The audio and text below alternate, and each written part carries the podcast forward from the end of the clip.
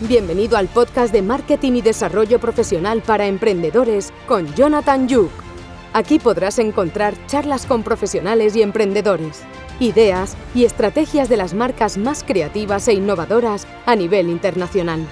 Además, encontrarás tips sobre marketing, marketing digital, desarrollo personal, branding, ventas y mucho más. ¡Vamos allá!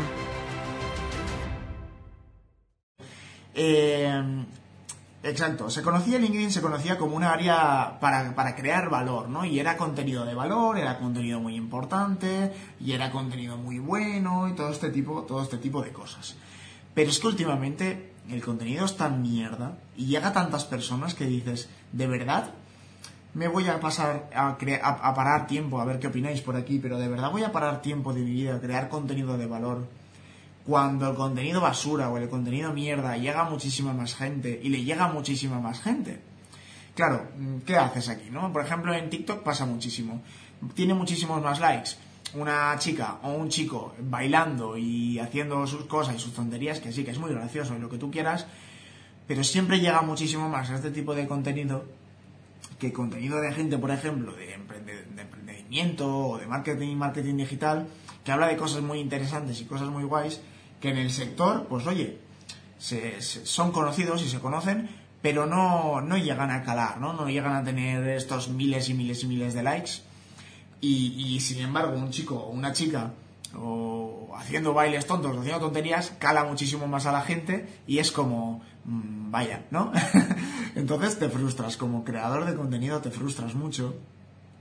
Pero como empresa, por ejemplo, como agencia, eh, los marketers aquí lo sabéis, como agencia, eh, esto es un pro muy bueno.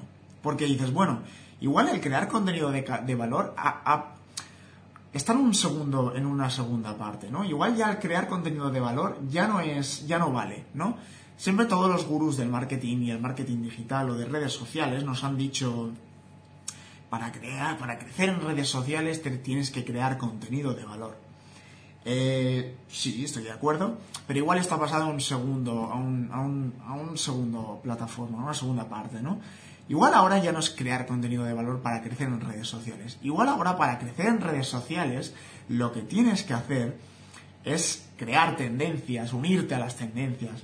Si por ejemplo nos vamos a TikTok o nos vamos a Reels, aquí a Instagram, si, si en estas plataformas se está haciendo viral una canción, se está haciendo viral un, uh, un baile, se está haciendo viral un reto, un challenge, llámalo como quieras, si en estas redes sociales se está haciendo viral, no te centres solo en crear contenido de valor, por ejemplo, en emprendimiento y en marketing digital, no te centres solo en eh, X plataformas o X herramientas que te van a ayudar eh, en, en, el diseño de tus redes sociales. Y siempre vas a poner Canvas, HotSuite, Facebook Creator, etc.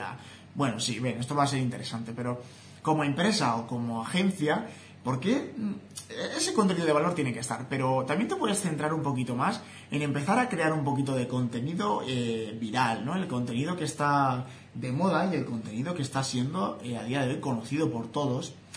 Si yo como agencia o como persona veo que en TikTok, que es la red social que más crecimiento tiene, eh, por el algoritmo, ¿vale? Porque las cosas claras, hay contenido basura, como hablábamos antes, que está teniendo muchísimo, muchísimo alcance y es por el algoritmo.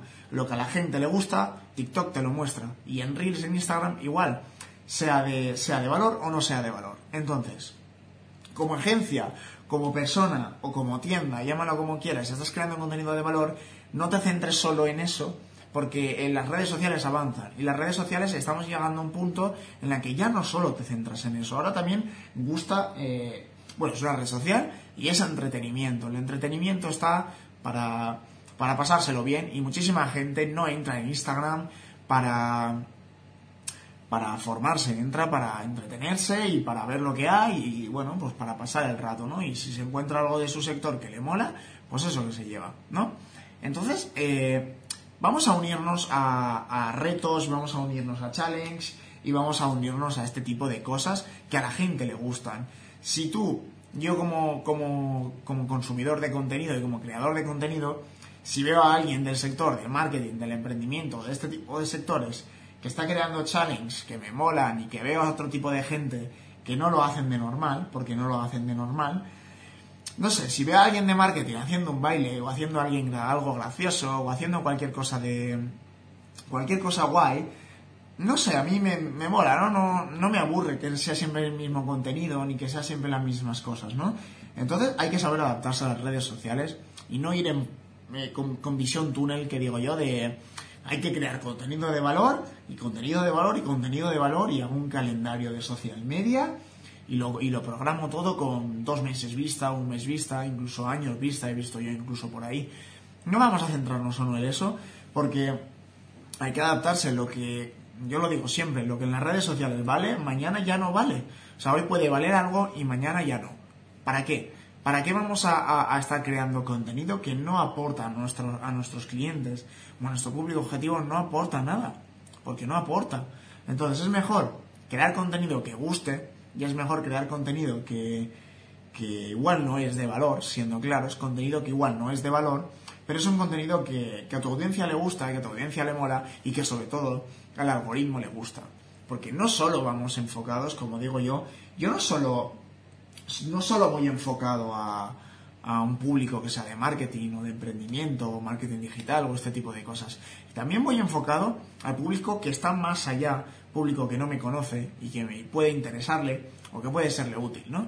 A este tipo de contenido también voy mucho. Eh, ¿Para qué centrarme en un solo contenido? Es verdad que tengo mi público objetivo, mi target, lo tengo definido, eso está claro.